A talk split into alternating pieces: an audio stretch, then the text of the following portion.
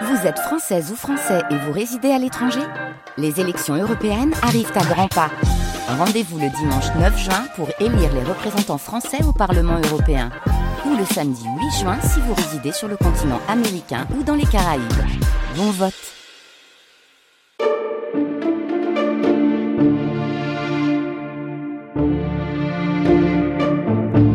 Les nuits de France Culture.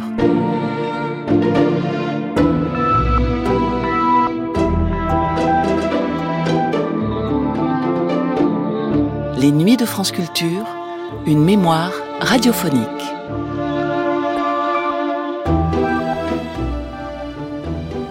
Pépé le Moco, la maison du Maltais, Casablanca, le port de l'angoisse, et puis évidemment la grande illusion et la règle du jeu.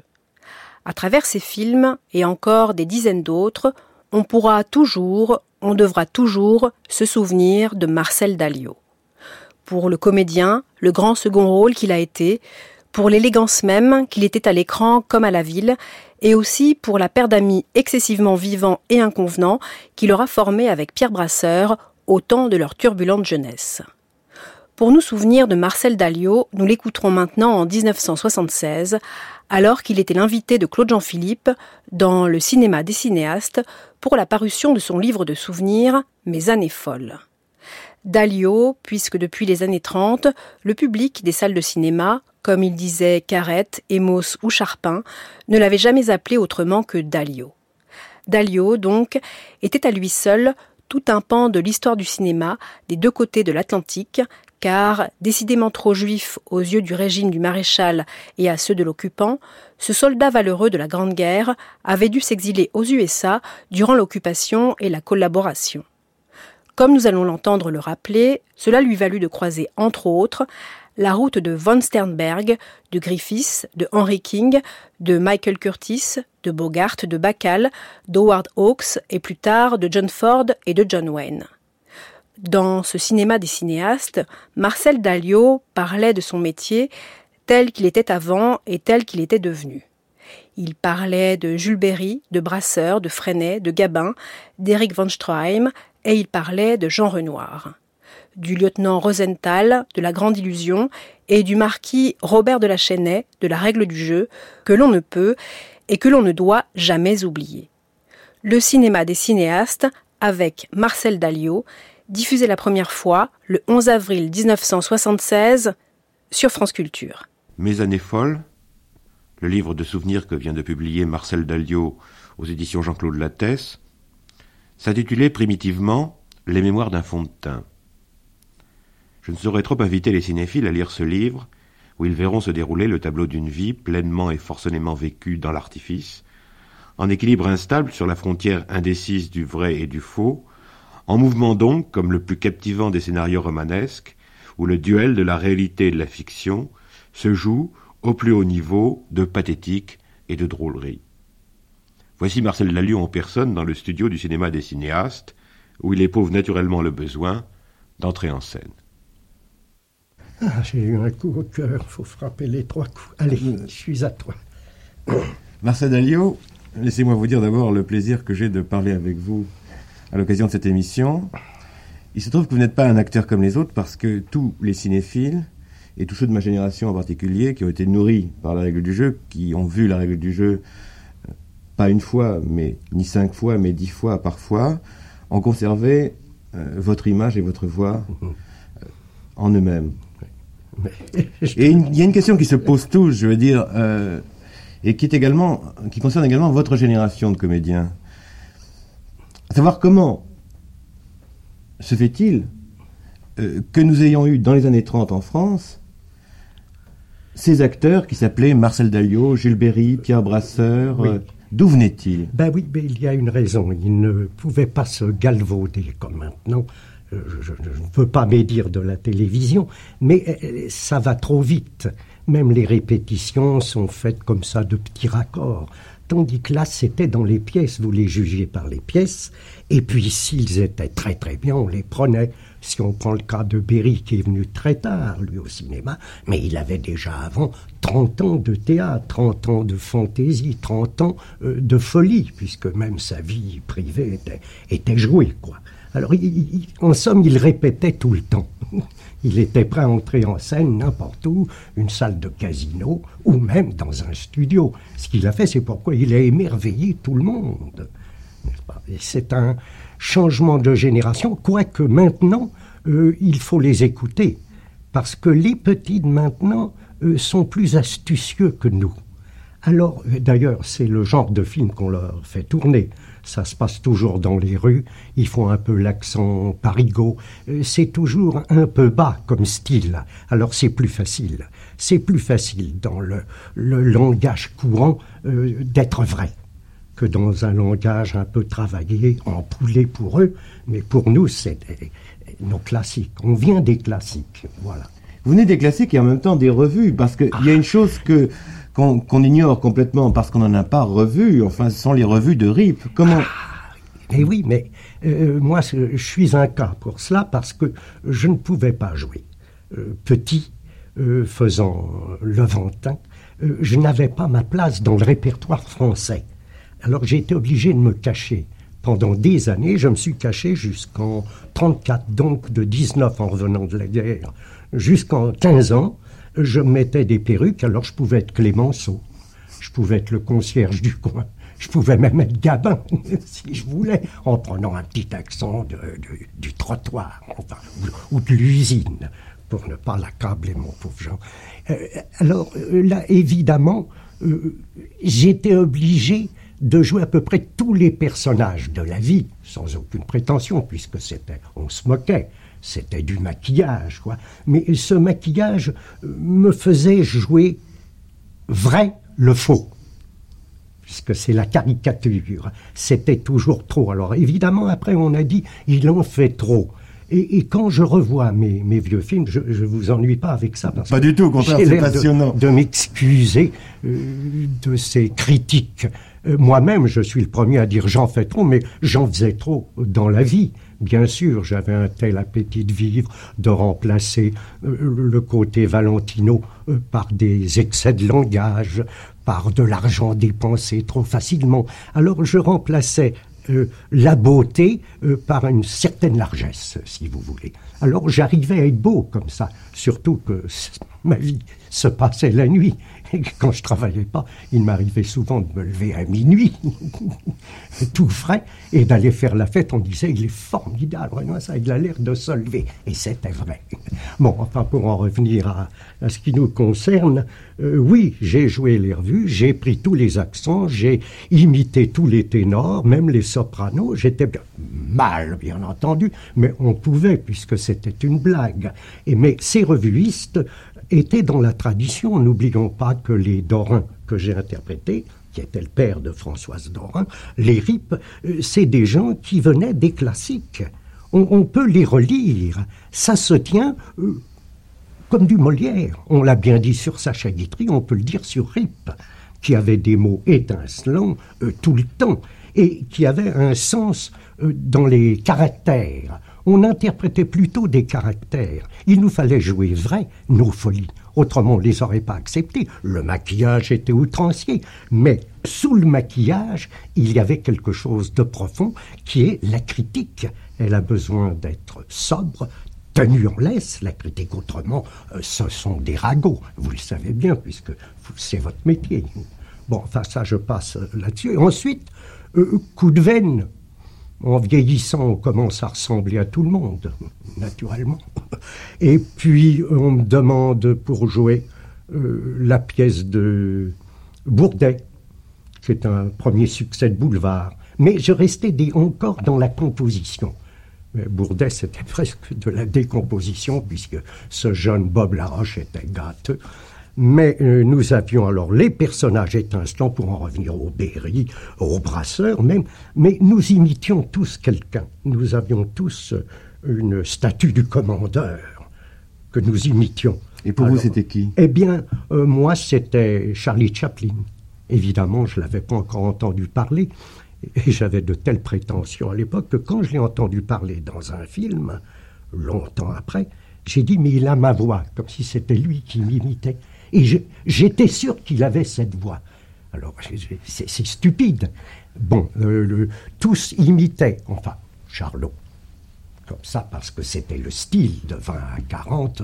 Même les auteurs ont imité ce style, ont pris dans Charlot, euh, sans nous amuser autant, il faut bien le dire, parce que tout ce qui est euh, pro-rouge, euh, extrême gauche, ça vient de ces films-là. C'est la pauvre victime qui ne peut pas s'en sortir, qui a une vie chien. Mais il le faisait en s'amusant. Et je regrette qu'il n'en fasse pas autant. Parce qu'on est prêt à les suivre. Bien sûr, il y a tant de malheureux. Alors, pris en tas, ça n'en fait qu'un, même s'ils sont des milliards. Bon, ça, c'est la loi de la jungle, dit-on, et c'est la loi euh, de la vie. Euh, je le crois, enfin, ça. C'est parce que je suis un vieux bonhomme que je parle comme ça, et que j'ai peur des changements. Voilà. Même moi. Mais c'est tout de même intéressant que vous soyez identifié à Chaplin dans la mesure où, après tout, il y a une, une certaine correspondance entre votre vie et la sienne. Je veux dire, la taille. Euh, oui. Oui, c'est L'origine euh, oui, religieuse. Oui, mais, c'est cela. C'est pourquoi la voix, j'étais sûr qu'il avait un peu cette voix grave. Euh, et puis, la taille, c'est une revanche qu'on prend. N'est-ce pas Évidemment, tous les petits peuvent se dire oh ben, si Charlot a réussi, si Napoléon a existé, si Jules César a conquis le monde, je vais réussir ma vie. C'est pas comme ça que ça se passe. Il faut voir grand. Et d'autre part, dans ces revues, vous pratiquiez pratiquement toutes les disciplines du spectacle, puisque vous chantiez, vous mimiez, vous parliez. Oui, oui, c'est cela. C'est ce qui m'a permis par la suite, dans des rôles de composition, pour moi, c'était toujours de la composition. Et tout à l'heure, vous m'avez fait bien l'honneur en rappelant le marquis de la Chênaie. Mais pour moi, le marquis de la Chênaie, c'était un personnage de composition. Et quand je l'ai revu, parce que je ne l'ai pas beaucoup vu le film, je l'ai revu une fois en Amérique, parce qu'on l'a présenté dans des écoles et j'ai été un peu bavardé avec les, les étudiants, je me suis trouvé triste. Et en réfléchissant par la suite, j'ai compris que le personnage était triste. Il était sans volonté, sans pouvoir, euh, malgré son argent. C'est pas l'argent qui donne le pouvoir intérieur. Il n'était pas mauvais, l'homme, mais il était tristou, mélancolique. Voilà ce que j'ai, comment je me suis jugé. Mais maintenant, il y a aussi qu'à travers les revues, j'ai toujours besoin de faire des effets. Vous voyez, même dans la conversation, si je peux en placer un petit, je le fais en passe. Non, mais alors, la revue vous donne, euh, vous rompt pratiquement à toutes les disciplines du spectacle, puisque euh, je veux dire que votre manière de marcher, même dans, la règle du jeu, de vous voir traverser ces couloirs, on a l'impression que vous marchez comme personne. Que, Oui, c'est cela. C'est cela, parce que euh, euh, dans les revues, on joue toujours face à la salle. Alors on a compère commère, et je pense qu'on soigne le devant, si vous me permettez cette expression. On soigne le devant et on ne se voit pas de dos. D'ailleurs, on ne joue jamais de dos, il n'y a qu'au cinéma. Et alors, évidemment, vous m'avez vu là, moi-même j'ai été surpris. J'ai un peu la démarche, il ne faudrait pas grand-chose pour que ce soit euh, Laurent Houtan du zoo. Un peu. Je, je, ah, c'est une démarche formidable. Oui, peut-être que ça sert le personnage. Ça sert magnifiquement le personnage. dans, cette espèce de poursuite de tous les personnages, mm. je vois terriblement nettement le marquis se promener à travers les couloirs du château avec cette espèce de démarche étonnante. Oui. Alors maintenant, pour en revenir à votre propos, euh, vous parliez des générations qui se contrarient, puisque nous sommes de l'ancienne génération, il y a les, les nouveaux. Nous, c'était le mouvement qui comptait. Alors, par les revues, c'est le mouvement. Il n'y a, pas de doute, la chanson doit aller, ça doit être presse, c'est ça. et une seconde, ça prend une heure. Tandis que maintenant, avec le cinéma vérité, on prend son temps, mais dans la vie, on a son temps. Avant que le concierge du coin qu'on nous montre, là, avait monté en épingle, puisque c'est le cinéma plaisante, c'est le cinéma vérité. Ça veut être la femme de ménage qui se repose un temps. Mais dans la vie, elle a le temps de se reposer dix minutes entre deux étages. Mais dans le cinéma vérité, on les suit. Et les petits n'ont pas de mouvement. Ils sont merveilleusement vrais. C'est la vie même, mais ça dure trop longtemps. Et même les cinéastes qui viennent, ils oublient une chose primordiale, c'est le mouvement. On ne peut intéresser les êtres que nous sommes que par le mouvement, même les bêtes. Ils ont peur de notre mouvement s'il est un peu abrupt, bien sûr, mais si on veut gagner une partie avec un être qu'on va aimer ou dont on veut se faire aimer, c'est par un certain mouvement. Il se passe toujours quelque chose, parce que dès qu'il y a un silence, c'est la mort. Et c'est la mort tout le temps.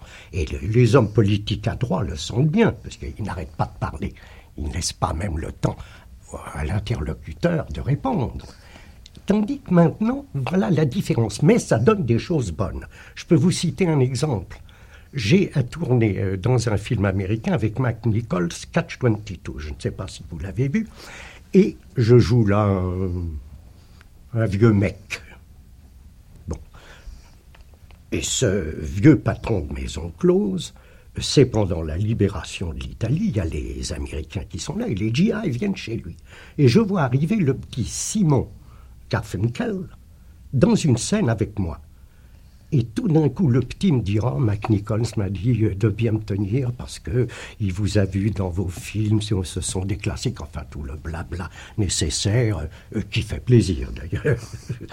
Mais euh, il me dit alors, je vais me tenir. Et il avait répété la scène avec moi. Mais je lui dis, je vous demande bien pardon, mon petit Garfunkel. C'est moi qui vais vous imiter parce que tout d'un coup, j'arrivais moi comme les acteurs de ma génération. Je prenais la scène en main, je parlais, je faisais un peu de voix, j'étais dans le mouvement, mais c'était un peu apprêté. Et lui répondait simplement, mais alors comment, pourquoi me dites-vous ça? Je lui dis, je vais vous voler vos effets à vous. Et je l'ai fait. Et la scène était charmante, enfin. Et c'était vrai. Tout d'un coup, j'ai reçu une paire de gifles, comme nous la recevions, de Jules Berry, qui ne s'embarrassait pas, lui qui avait tout appris aussi sur scène et dans les casinos. Alors bon, il arrivait, je la cite dans le livre, je ne sais pas si vous l'avez lu, oui, je lu où, je cite Pierre Brasseur qui passe pour le géant euh, des, de, 1950 à 60, où il a joué le diable et le bon Dieu et le cher menteur, où il s'est affirmé comme un maître du théâtre. Eh bien, nous jouons une scène, Brasseur et moi, et Berry, sur la fin de sa vie, à sa houppelande, enfin vous savez comment mmh. il, il avait l'air euh, d'un polichinelle, et il était très chic quand même. Mmh. Nous qui étions, sortions de chez le tailleur à la mode, on était apprêtés, et lui, c'était, ça, ça lui allait. Ce côté laisser aller, lui allait.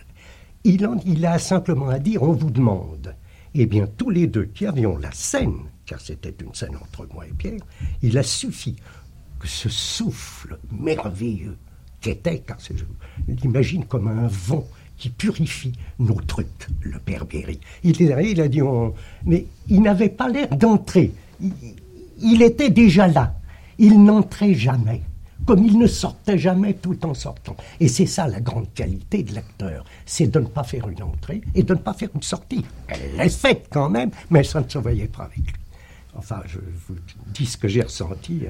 Euh, mais ce qui est merveilleux aussi, c'est que votre génération d'acteurs a magnifiquement contribué à la carrière de très grands metteurs en scène. Et euh, vous avez eu, et Renoir a eu avec vous, la chance de vous avoir. Et euh, euh, parlons de, Renoir. Je crois que vous parlez admirablement de, Renoir. Vous faites un portrait de Renoir que j'aimerais vous faire refaire une fois de plus. Oui, mais c'est Renoir faisait confiance aux acteurs d'abord parce qu'il ne prenait pas tellement l'acteur pour le nom. Il prenait le personnage. Quand il a pris Freinet, pour le, vous parler de la grande illusion, parlons-en, puisque c'est le grand film de Jean Renoir. Il l'a pris pour le côté un peu précieux qu'il y avait dans l'addiction d'un homme qui a joué Musset, qui a joué Molière, qui, pouvait jouer Racine, il pouvait tout faire. Mais il y avait un ton, un ton un peu comédie française, qui n'était pas déplaisant, mais qui allait avec le hobro. C'est pourquoi il l'a mis en confrontation avec Stroheim, qui était un hobro prussien. Et, comme vous, le savez, d'ailleurs, ce qui est amusant, c'est que Stroheim euh, n'est pas du tout un hobro-prussien. On l'a cru, vous le savez très bien, qu'il est d'origine juive et qu'il a fait croire aux Américains qu'il arrivait tout droit de la Oufa ou des grands maîtres du cinéma allemand. C'est ça qui est amusant. Bon, alors, il a pris Gabin parce que Maréchal, un homme euh, de tous les jours, un homme qui peut être euh, manœuvre ou, pas gérant, mais contre-maître dans une usine, c'est, c'est Gabin. Alors il y a cette confrontation. Et moi, il m'a pris parce que, en effet, j'avais joué une pièce qui s'appelait Les Tricheurs. Il ne devait pas beaucoup le savoir. Mais d'après mes cheveux frisés, mes yeux langoureux ou étincelants à volonté, ça dépendait le partenaire ou la partenaire. Il, prenait les personnages. Alors il prenait vraiment euh, Rosenthal, comme il prenait Maréchal ou Boieldieu ou le, le prussien, voilà. Et même dans des personnages secondaires, euh, il prenait les, les, personnages. Alors ça donnait une vérité. Tandis que maintenant, on prend une vedette qu'on appelle locomotive. Nous ne connaissions pas ce terme. Locomotive, ça ne nous disait rien. euh, on aurait été honteux d'être associé, non pas une locomotive, mais à, cette démarche qui fait qu'on devient une grosse mécanique. Quoi. On nous aurait appelé éléphant ou, ou, petit toutou, ça nous aurait été plus agréable. Alors racontez-moi un peu les rapports de Renoir et de Stroheim, parce que c'est bien intéressant. Renoir admirait énormément Stroheim comme metteur en scène. Mais voilà, mais il doit jouer. Et tout d'un coup, euh, ce n'est plus le même propos. Alors on fait semblant d'écouter Stroheim et on se dit quand même, quand on est Renoir, oui mais ça c'est déjà dépassé, nous, ne tournons pas la veuve joyeuse, nous ne tournons pas euh, danse de mort. Comment amener ce grand maître à obéir? Alors c'est très difficile parce que l'autre jouait aussi tout le temps. Alors lui, il jouait l'homme qui se saoule. Il avait toujours euh, une petite bouteille de whisky, il buvait ça entre les, entre les scènes. Et, euh, il jouait l'homme qui peut boire, qui peut affronter la vie, les hommes, les femmes. Enfin, il jouait le personnage de théâtre ou de cinéma car dans la vie c'était un homme très simple. Et presque naïf. Et presque naïf. Euh, il était la brebis qu'on pouvait tondre. D'abord parce qu'il nous invitait toujours et on en profitait bien, parce qu'on le croyait toujours bardé de dollars. Il arrivait d'Amérique. Bon, alors il le prenait la nuit et il faisait semblant de discuter longuement sur une entrée avec euh, des bêtes, des chiens comme ça, des descentes au, château de Königsbourg, tout ça, on en parlait. Et il faisait semblant de lui faire plaisir, mais il l'amenait tout doucement, Stroheim, à faire ce que lui, Jean. Et ça avait l'air de venir de Stroheim, tout ça, des grandes descentes avec des chiens. Mais ça plaisait bien Stroheim parce qu'il y avait le spectacle d'une arrivée d'un grand officier prussien avec ses bêtes, la descente dans le vieux château et tout ça. Enfin, il faisait tout ça. Et, et n'oublions pas que Renoir était un, un truqueur de génie pour nous tirer le maximum. C'était un dictateur, et je crois que c'est le rôle de tous les artistes, c'est la vraie dictature, elle est là, et c'est obligé. Quoiqu'au cinéma, euh, ça partage, on se partage la dictature avec le caméraman, avec l'auteur qu'on oublie un peu, bien sûr, mais euh, il nous avait comme ça, il nous flattait beaucoup. Moi, par exemple, si j'avais à dire, et je le dis d'ailleurs dans le livre, si j'avais à dire Ah, Boel-Dieu, ah, euh, maréchal, je disais ma réplique et pleurait. En larmes. Il arrêtait la production dix minutes, tellement il était ému par ce Ah, maréchal. Alors, euh, moi-même, j'étais épaté d'apporter tant d'émotions dans un maréchal, alors que je me grattais le nez tout en disant un maréchal, enfin, où je me mouchais, ça n'avait pas plus d'importance. Et il me le faisait refaire. Alors on disait oh maréchal, ou maréchal, on supprimait le A, le O, et puis après on finissait de dos. Et pendant ce temps-là, il cherchait. Vous savez qu'il y a un passage près de, du luminaire, là, du, comment appelle-t-on ça, l'appareil de musique, le... oui, enfin, c'est dans la règle du jeu. Oui, dans la règle du jeu. Eh bien, cette scène où on voit les petites dames, les cantinières jouer du tambour, ou les petits soldats jouer du piston, et puis finalement ça arrive sur moi où je ne dis rien, où je suis émerveillé d'avoir apporté un tel instrument à mes invités. Mais on l'a fait douze fois. Et n'en était toujours pas content, tout en pleurant entre chaque prise. Ça a pris tout un après-midi. Et le lendemain, il me l'a fait refaire. Et j'étais tellement excédé d'arriver, petit tambour des cantinières, petit piston des, des, poilus de 14. Et puis ça arrivait sur moi. J'étais tellement excédé que je l'ai fait à un moment, j'ai rien fait. Et c'est ça qui l'a pris. Ah mais c'est un plan magnifique, c'est un plan dont tout le monde se souvient. Oui, mais moi, euh, je n'y étais pas du tout. J'étais intérieurement hargneux. C'est vous dire que euh, l'art cinématographique n'a aucun rapport avec le théâtre. Aucun. Parce que c'est la, la caméra qui est le vrai patron. C'est cet œil terrible, terrifiant, qui voit tout. Et la preuve, c'est qu'on se souvient de beaucoup de films muets, beaucoup plus que de films parlants. Attention, il y a tout de même euh, une histoire que vous racontez dans votre livre et qui est quand même bien intéressante. C'est euh, une des séquences finales de La Grande Illusion où vous avez euh, demandé à Renoir de changer le dialogue. Oui, parce que, oui, dans le caractère, ça me paraissait incroyable. Est-ce parce que je ne suis pas gentil ou je suis méchant, je n'en sais rien. Mais j'ai trouvé que partant comme ça, pour retourner en Suisse ou chez, nous, puisqu'on s'était évadé, c'était pas naturel qu'avec une jambe à la traîne, avec Maréchal qui avait bien voulu m'emmener avec lui, que Gabin me disant ta petite jambe, je vais te la soigner, alors qu'il est excédé par moi. Il y a des jours et des jours que nous marchons avec un bout de sucre comme caviar. Et chaque jour, et chaque jour dans la pluie, dans la neige, en montagne, pour arriver enfin en Suisse, qui me disent Oh mon pauvre petit, oh Rosenthal, attends, je vais te ficeler ça, tiens, je vais prendre mon mouchoir. J'ai dit C'est le contraire qu'il faut faire. Mais c'est là la grandeur d'un homme qui n'avait pas besoin de moi pour faire des dialogues. Parce que... Mais tout d'un coup, il s'est dit Mais mon petit juif a raison, là. Bien sûr, moi, d'instinct, je savais que c'est pas possible. Parce qu'à ce moment-là, ça a amené alors le sale juif. Parce qu'à ce moment-là, on se souvient des antécédents. On aime bien les Arabes, on aime bien le peuple. Mais tout d'un coup, il y a une odeur qui vous déplaît. Alors, on l'engueule. Cet homme qu'on adore, qu'on porte sur son cœur, qui va devenir votre fils adoptif. Il l'a compris et ça a amené c'est le contraire.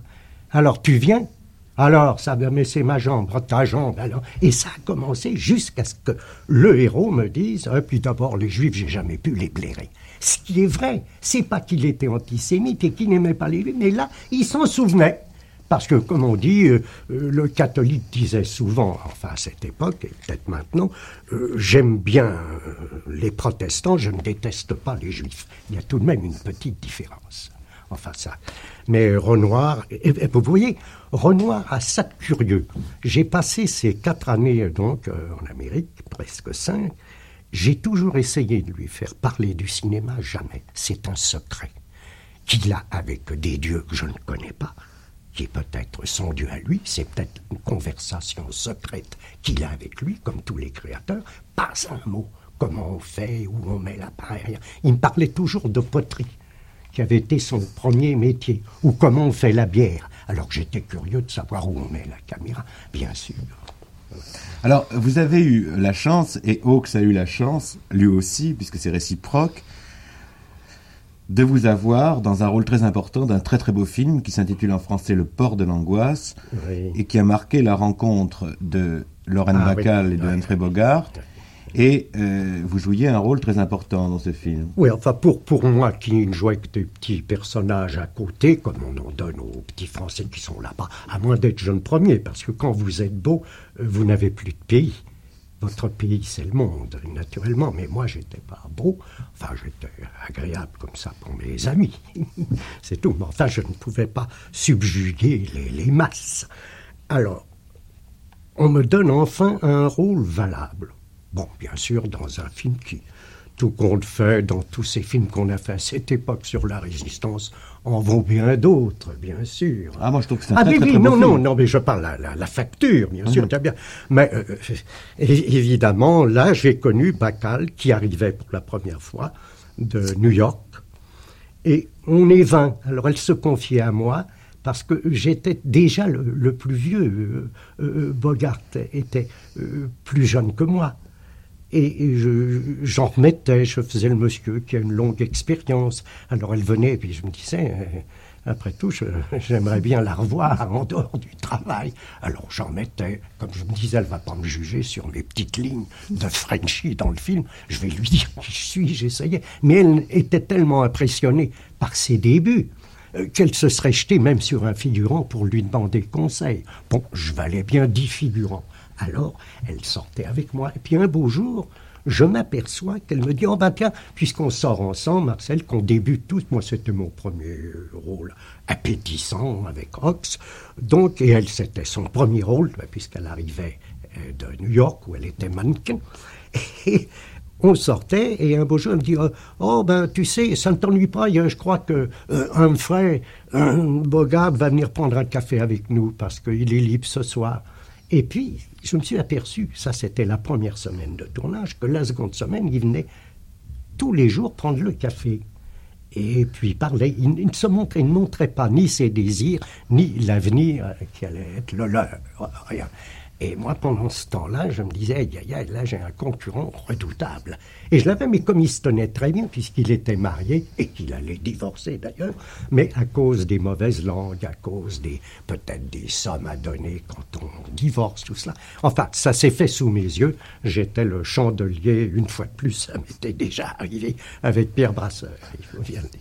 Bon, alors, euh, Bogart est quelqu'un qui Ah. fascine énormément les cinéphiles aujourd'hui. Ils Euh, ont raison. Ils ont raison. C'est un homme, on croit qu'il était à l'aise. Il avait toujours un tic avant chaque scène.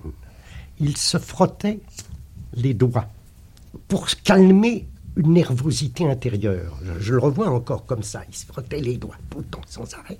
Il disait, mais pourquoi fait-il ça? Alors je disais, mais il est bien nerveux. Pourtant, il n'a pas dans la scène être très nerveux. Il va parler. il- C'est pas tellement important. Lui est américain, il sait ce qu'il a fait. Et ça le calmait, et il entrait comme ça. Alors je me disais, c'est fabuleux, voilà la grande vedette, parce qu'à ce moment-là, il avait déjà fait Casablanca, et tous les films avec Cagney, avec euh, des géants. D'ailleurs, Cagney, c'est le meilleur, il n'y a pas de doute, c'est le géant. Euh, Robinson, enfin, euh, toute la, la grande race d'acteurs pour ce pas mauvais cinéma, mais pour le cinéma de mauvais garçons, où ces films sont très bien faits pour l'époque. En tout cas, il y a, toujours un mouvement qui nous séduit et des acteurs euh, prestigieux.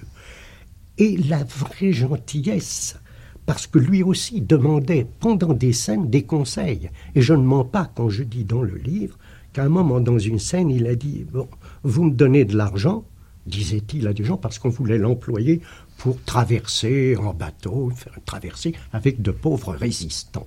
Alors on lui donnait de l'argent, les petits Français, dans le film, naturellement, et il répondait, euh, il disait merci. Et il partait. Il disait mais c'est pas suffisant, je peux pas, il me faudrait quelque chose. Alors je vois Howard Hawks qui commence à chercher une réplique. Je lui dis, vous savez, dans mon mauvais anglais, moi je peux vous en donner une, c'est pas très malin, mais on va vous donner, on vous accompagne à la porte, et comme ils n'ont pas eu confiance en vous, en vous donnant l'argent, vous prenez l'argent, et vous dites maintenant, vous pouvez me faire confiance. Oh, il fait, oh Frenchy, that's it, that's marvelous, c'est fantastique. Alors, disons, enfin, ça, c'est des petites répliques qu'on faisait dans nos revues, en n'en étant pas très fiers, il faut bien le dire. Bon, mais enfin, et il m'a récompensé.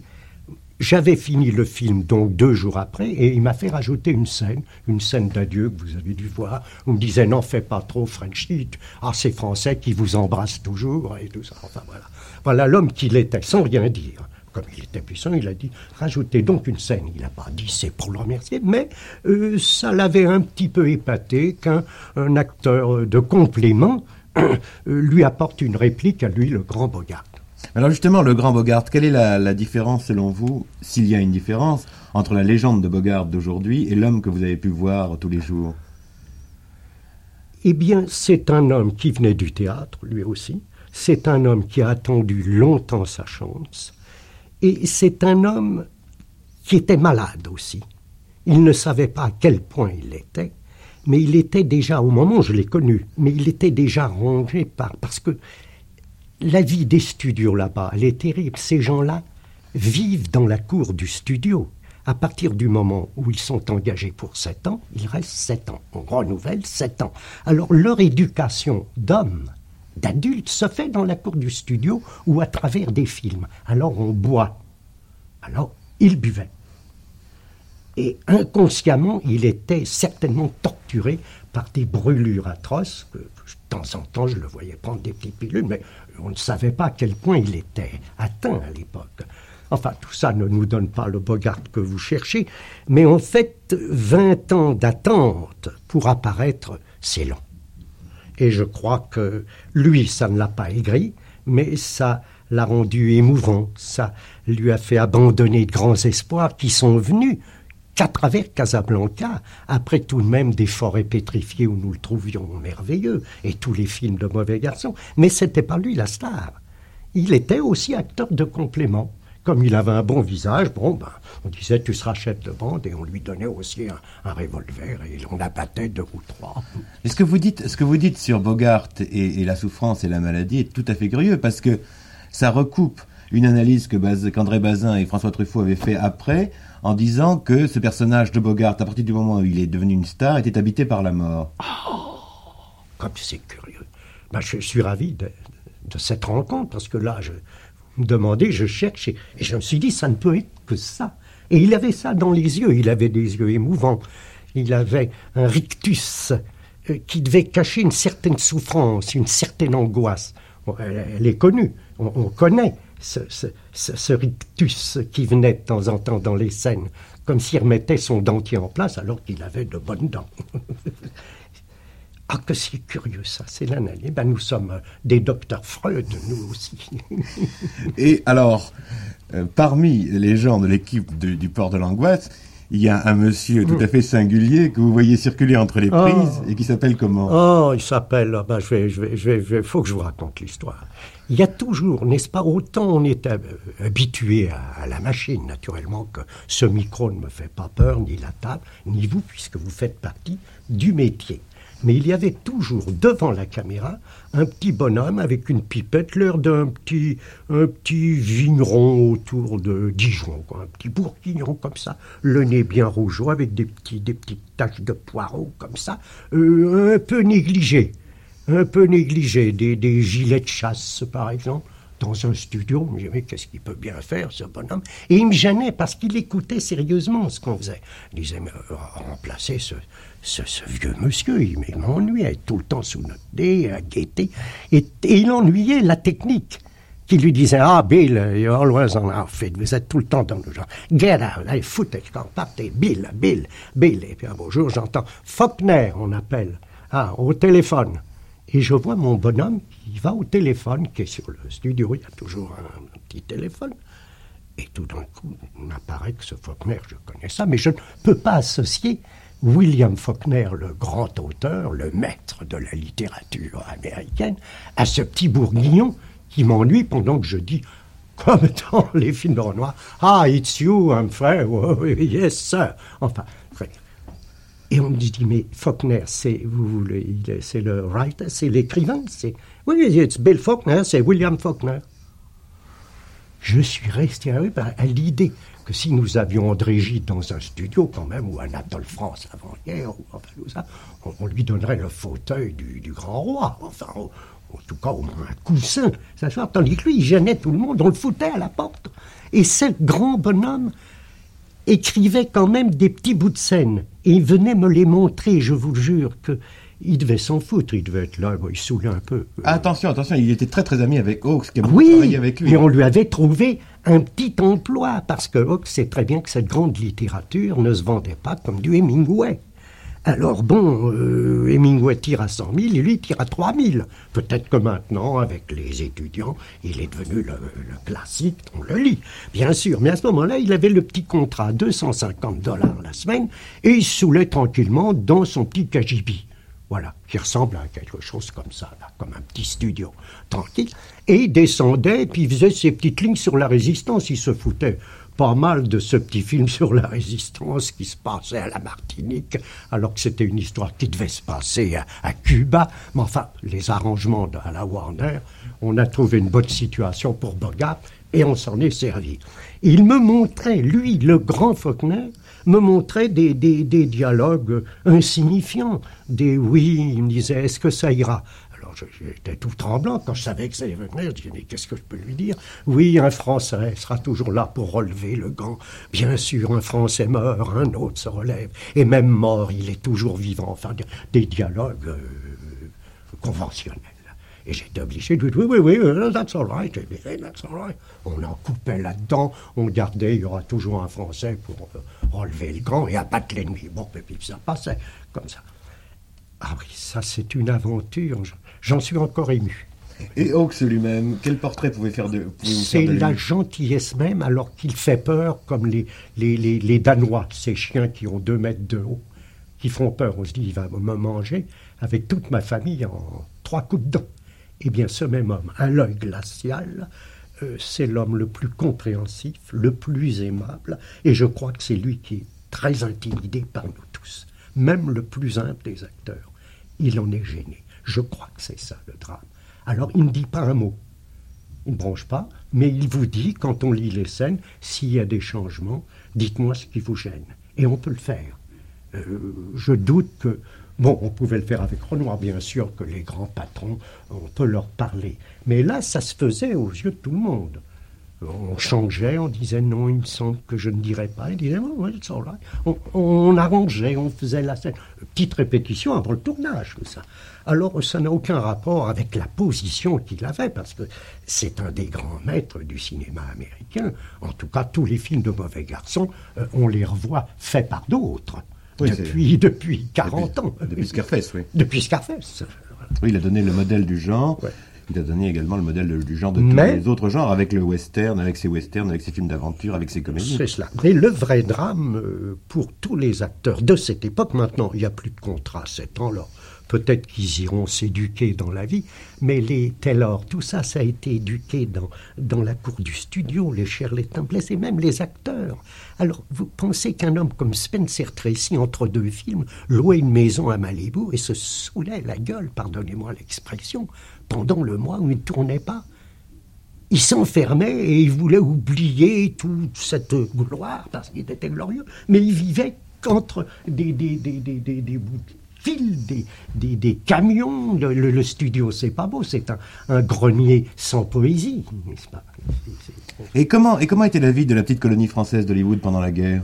Eh bien, euh, il, il, se méfiait un peu des, des, Français. Ils ne nous auraient pas pris, nous les acteurs français, dans leurs films, parce qu'ils savaient que nous avions un accent, un fort accent, et peut-être même eux, à travers leur euh, position internationale, parce que les Duvivier étaient très connus, René Clair aussi, mais on n'a pas vu un acteur français dans les films qu'ils ont faits là-bas.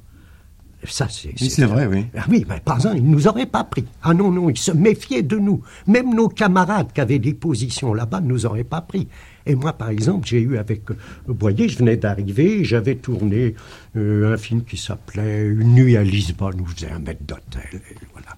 Remarquez, je disais deux mots, et en anglais, quand j'ai eu dit ces deux mots, j'ai cru que j'avais conquis le, le, mont Everest. Je le jure, je venais de monter l'Himalaya, j'avais été. Euh, room 26, chambre 26, euh, dis what il se passe, s'il vous plaît.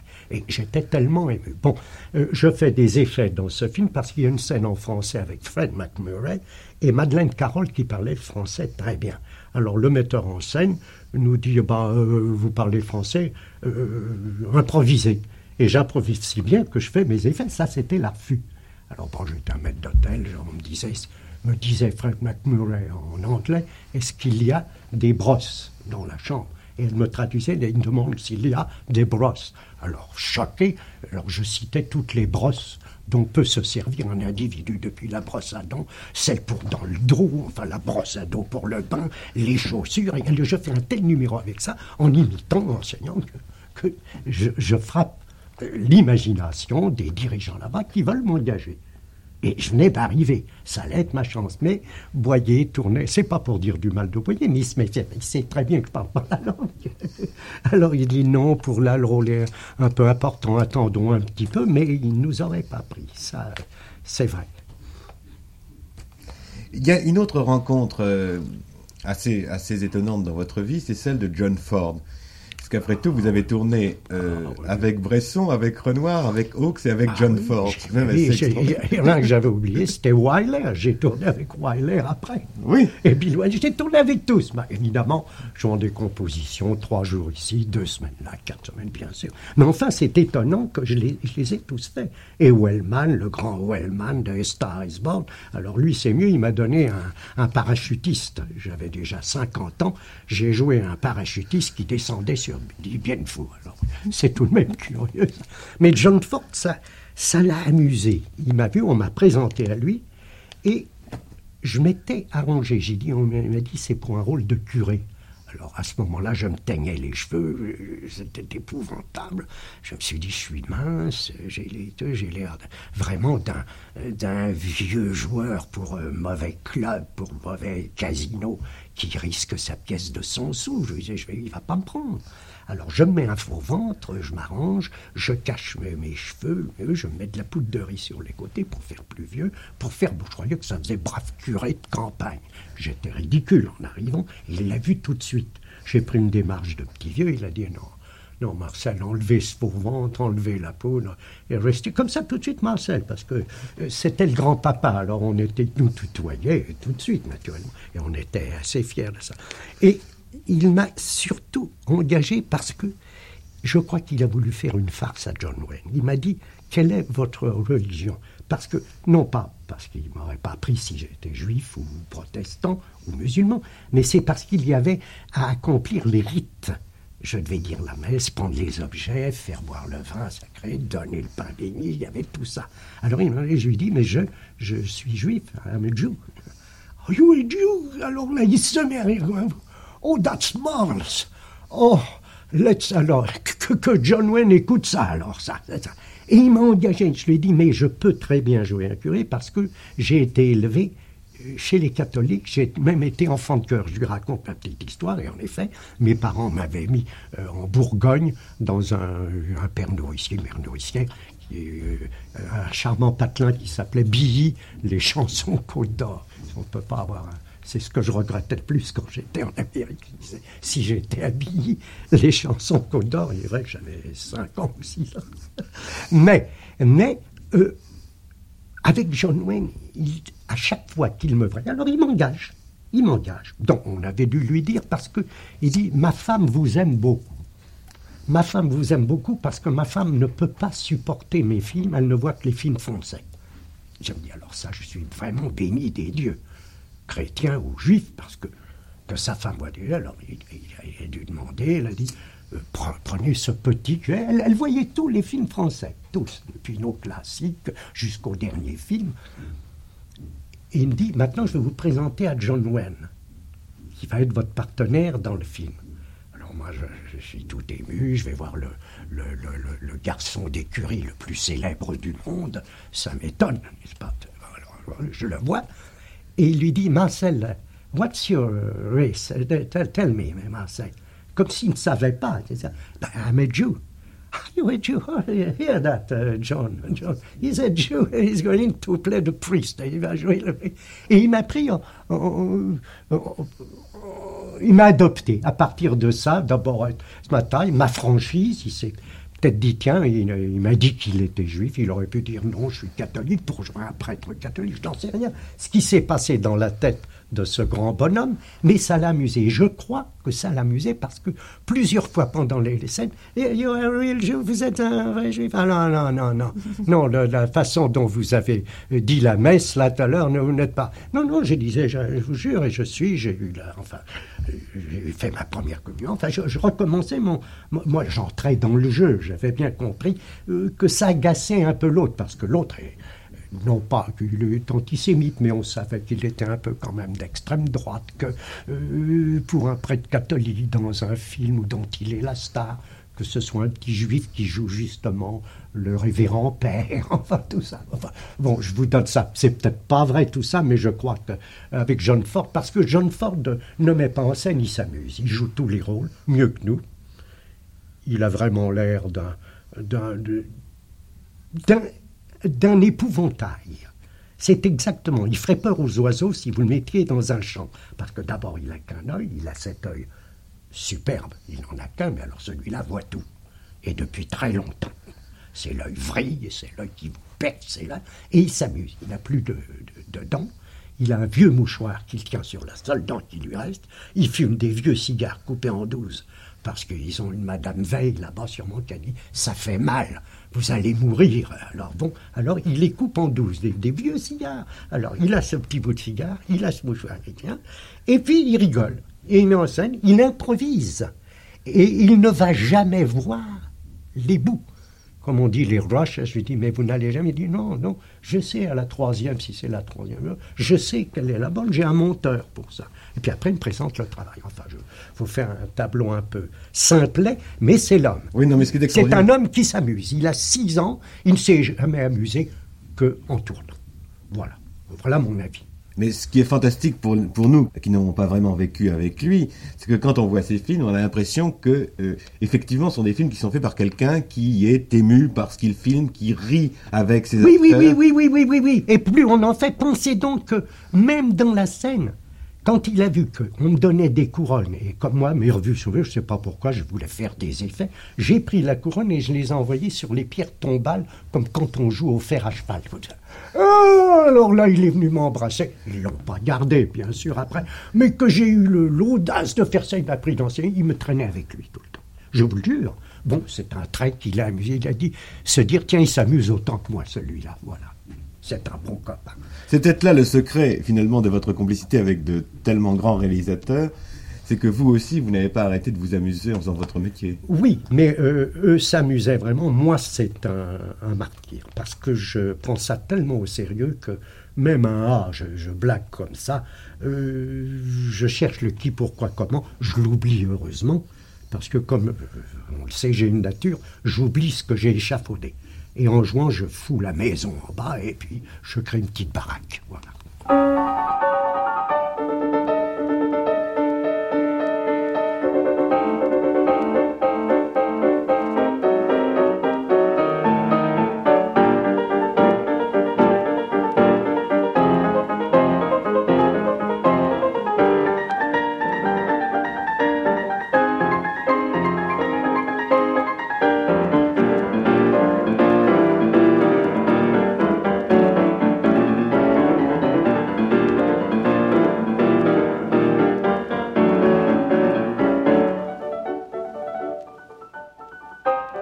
C'était Marcel Dalliot au micro de Claude Jean-Philippe dans Le cinéma des cinéastes, première diffusion le 11 avril 1976 sur France Culture. Téléchargement et réécoute à la page des nuits sur le site franceculture.fr et sur l'application Radio France.